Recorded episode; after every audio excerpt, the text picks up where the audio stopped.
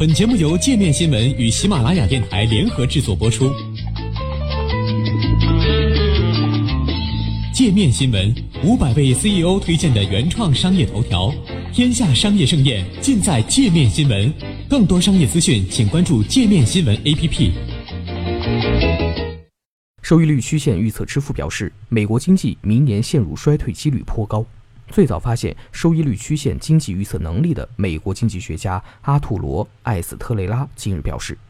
美国经济陷入衰退的时点可能比人们预想的更早。他预测明年下半年美国有较大概率陷入经济衰退。艾斯特雷拉是美国伦斯勒理工学院的经济学教授，他曾担任纽约联邦储备银行经济学家一职。在美联储任职期间，他研究发现，从十年期美国国债收益率与三个月期美国国债收益率之差可以预测经济衰退。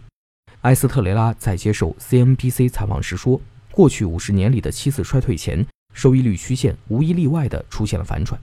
虽然对未来的预测不可能百分百准确，但是明年下半年美国经济陷入衰退的几率相当。”今年三月，美国十年期和三个月期国债收益率之差自2007年以来首次跌入负区间，在经历了短暂反弹后，再次倒挂且持续数月。目前，两者收益率之差在负0.35个百分点左右。通常来说，由于长期国债面临的不确定性较大，其收益率会高于短期国债收益率。因此，当长期国债收益率低于短期国债收益率，就出现了所谓的收益率倒挂。从历史经验来看，收益率倒挂与经济衰退之间有较大的相关性。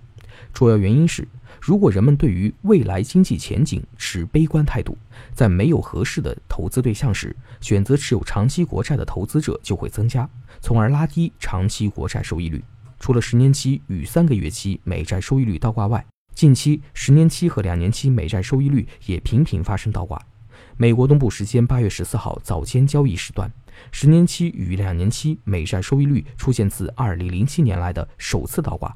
八月二十一号，美联储公布七月议息会议纪要后，两年期美债收益率再度短暂超越十年期美债收益率。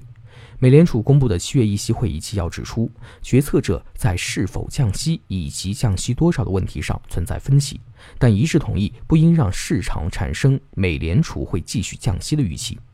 会议纪要显示。决策者将七月降息视为防范性举措，且为周期中的调整。降息目的在于防范通胀过低以及贸易不确定性导致企业投资进一步下滑。纪要指出，贸易不确定性是未来经济活动中的一个持续不利因素，但未来最有可能出现的情况是美国经济持续扩张、劳动力市场紧俏、通胀水平接近目标。纪要强调，七月的降息不应被视为未来利率政策的预设路线。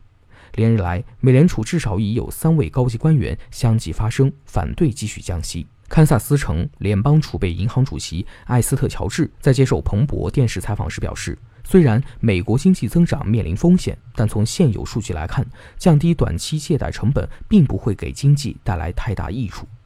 而就在美联储公布七月议息会议纪要后的一天，十年期与两年期美债收益率在短短两周内出现第三次倒挂。